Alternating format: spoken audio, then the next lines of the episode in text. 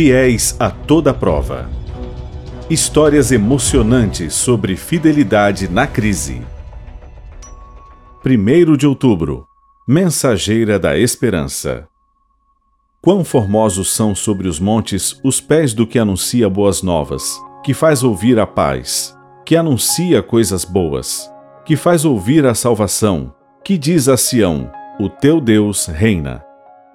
Isaías 52, 7 Angélica Mateluna é comportora efetiva há oito anos em Santiago, no Chile. Além de sua paixão pelo Ministério de Publicações, ela ama ensinar as pessoas a cuidar da saúde por meio de tratamentos naturais. É por isso que, além de ofertar os livros, ela fornece outros produtos para benefício da saúde. Marcela é uma de suas clientes. Certo dia, ela derrubou seu frasco de carvão ativado e ele se quebrou. Então ligou para Angélica e lhe pediu que trouxesse outro. A amiga atendeu a ligação e foi até a casa dela. Durante a visita, Marcela lhe disse que sua tia Cláudia estava doente e com muita dor. Angélica se ofereceu para visitá-la e realizar tratamentos naturais, com fomento, hidroterapia e cataplasmas.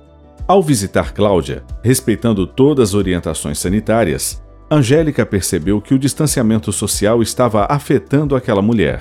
A própria Cláudia afirmou que se sentia como uma leprosa trancada dentro de casa.